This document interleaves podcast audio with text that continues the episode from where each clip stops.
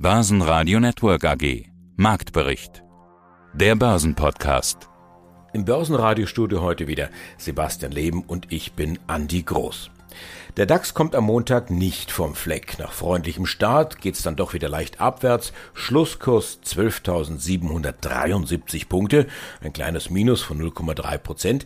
Der MDAX verliert 1,3 Prozent. Schlusskurs hier 25.505 Punkte. Aber angesichts der immer größer werdenden Sorgen um einen Gas-Exit eigentlich ja fast schon ein Zeichen der Stärke, dass es nicht noch weiter abwärts geht. Ob das schon eine Stabilisierung ist? Naja, man reiche mir doch bitte eine Glaskugel.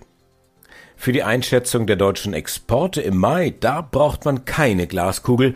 Ein vernünftiger Volkswirt tut es auch. Tom Gitzel von der VP Bank kommentiert so. Ein Rückgang von 0,5 Prozent geht zunächst unter im statistischen Grundrauschen. Aber wenn man jetzt bedenkt, dass die Preise ja deutlich gestiegen sind, dann sieht dieses mickrige halbe Prozent dann doch irgendwo bedenklich aus. Und wenn es jetzt tatsächlich doch zu einem Gasstopp kommen sollte, dann wird aus dem Wackeln der Exporte ein Straucheln. Aber eigentlich sind diese Exportzahlen ja keine Überraschung, sagt Fondsberater Roman Kurewitsch bei uns im Interview. Denn dass China wegen der diversen Lockdowns ein veritables Nachfrageproblem hat, das ist doch schon lange offensichtlich. Und Vermögensverwalter Burkhard Wagner ergänzt aus einem ganz anderen Blickwinkel, selbst wenn weltweit die Nachfrage nach Produkten wie Wärmepumpen, Windkraftanlagen oder Solaranlagen regelrecht explodiert ist, bedeutet das noch lange keine lukrativen Geschäfte, wenn diese Nachfrage wegen der Lieferkettenprobleme nicht bedient werden kann. Mein Name ist Burkhard Wagner, ich bin Vorstand der Partners Vermögensmanagement AG in München. Herr Wagner, zwei Jahre lang haben wir, also zumindest ich, allmorgendlich auf die Corona-Inzidenzen geschaut. Jetzt äh, schauen wir dann doch mehr auf die Füllung der Gasspeicher, kann man ja auch direkt ablesen. Wir liegen jetzt bei 62 Prozent, also nicht mal zwei Drittel. Hurra! Schon fast zwei Drittel oder Mist, doch erst zwei Drittel. Nur die Situation war ja vor, vor kurzer Zeit noch wesentlich schlechter. Da waren die Speicher wesentlich leerer. Also man fügt schon hinzu, man kauft schon weltweit überall dazu. Also so ist, würde ich sagen, es sind eigentlich diese zwei Drittel schon zumindest vom Trend her sehr zu befürworten und sehr gut, dass man hier vermeintlich in den Herbst hineingeht mit wesentlich gefüllteren Speichern, als es noch vor kurzer Zeit war. Aber Habeck hat ja gesprochen jetzt am Wochenende von einem, von einem Krieg gegen die, die deutsche Wirtschaft und die hängt ja doch sehr am Gas. Also das klingt ganz anders, als was er noch vor sechs, sieben, acht Wochen gesagt hat. Ja, wir haben das irgendwo alles mehr oder weniger im Griff. Ja, ist richtig. Das ändert ja nichts an dem Problem, dass selbst wenn die Speicher voll sind, das jetzt nicht uneingeschränkte Zeit sagen wir, der Wirtschaft entsprechend hier die Möglichkeiten bietet, die es eigentlich braucht, um letztendlich Energie zu erzeugen. Die chemische Industrie ist sehr energieintensiv etc. Also hier wird es natürlich und kann es nach wie vor noch erhebliche Einschränkungen geben wobei die Befürchtungen teilweise sich in den Kursen ja schon herauskristallisiert haben, Thema BASF zum Beispiel. Inwiefern wirklich jetzt schon alle Risiken entsprechend in den Kursen drinne enthalten sind, ist schwer zu sagen. Also es, da muss man einfach mal abwarten und letztendlich auch schauen, dass vielleicht jeder Einzelne für sich, natürlich auch das hat Herr Habeck ja schon dazu aufgerufen, vor seiner eigenen Tür kehrt und letztendlich mal schaut, wie er letztendlich mit dem Thema Gas oder generell mit Energie und mit Rohstoffen für sich und seine Familie in Anführungszeichen entsprechend vorgeht. Also den Gefrierschrank abtauen zu lassen, das hat ja fast von in die Hände klatschen von Merkel, oder? Ja, also das ist nun mal so, aber äh, im Prinzip äh, wahrscheinlich ist das die richtige Vorgehensweise, selbst wenn es jetzt die Privaten wahrscheinlich äh, erst in letzter Instanz treffen dürfte und vorher die Wirtschaft wahrscheinlich schon eher stärker dran wäre, liegt daneben Einzelne natürlich für sich und für sein tägliches Leben irgendwo hier das vielleicht mal zu verinnerlichen und entsprechend etwas auf Sparsamkeit umzuschalten. Schadet sicher niemanden. Mein Name ist Andreas Dittmar. Ich bin institutioneller Kundenbetreuer bei der APO Asset in Düsseldorf. Das ist ja schon ein interessanter Einblick in Ihr Universum. Also es geht jetzt nicht nur um Spezialisten aus dem Healthcare-Bereich, sondern ganz im Gegenteil, auch die großen Techs dringen dann sozusagen in diesen Markt ein.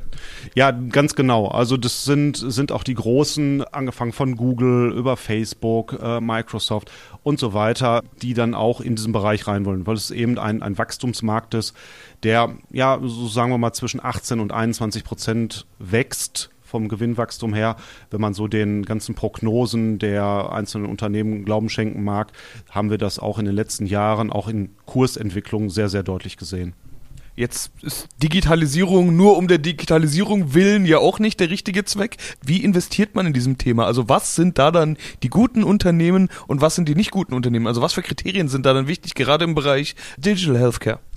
Also zunächst erstmal, bei den jungen Unternehmen haben sie natürlich wenig Datenmaterial. Ähm, das heißt also, eine, eine reine quantitative Selektion wird sehr schwierig werden. Also sie müssen rein qualitativ rangehen. Wir machen das so, dass ein Unternehmen mindestens 25 bis 30 Prozent Umsatzgewinn oder Gewinnerwartung haben muss, um überhaupt wahrgenommen zu werden. Und dann muss man sich diesen einzelnen Unternehmen widmen, was sehr mühselig ist. Wir empfehlen eigentlich immer eine Fondslösung zu nehmen, ob von uns oder von anderen Mitwettbewerbern. Da hat man eben erfahrene Fondsmanager, die das für einen machen und dementsprechend ist man da eigentlich relativ gut aufgehoben. Sie haben jetzt Wachstum angesprochen, aber dementsprechend ja auch viel Potenzial noch da, wenn man jetzt nur mal auf den deutschen Markt wieder zu sprechen kommt. Mindestens da ist noch jede Menge Potenzial. Wie sieht es denn generell weltweit aus? Ich habe so eine ähnliche Frage vorhin schon mal gestellt, aber wie digitalisiert ist denn der Healthcare-Markt schon? noch sehr in den Kinderschuhen. Also wie gesagt, wir haben vor fünf Jahren dieses Thema für uns erkannt und dann entwickelt, auch eine entsprechende Fondslösung mit angeboten, aber in vielen Bereichen noch sehr, sehr rückständig. Gehen Sie beispielsweise zu Ihrem Hausarzt, Sie werden sehen, der hat noch ein Faxgerät, da werden noch die großen DIN A4 oder was ist das, glaube ich, DIN A2 Umschläge mitgebracht vom Röntgenarzt und da sieht man, da ist es noch nicht so weit. Es gibt aber auch schon viele Krankenhäuser, die beispielsweise auf iPad umgestellt werden. Auch, auch Arztpraxisen habe ich es auch schon vereinzelt gesehen.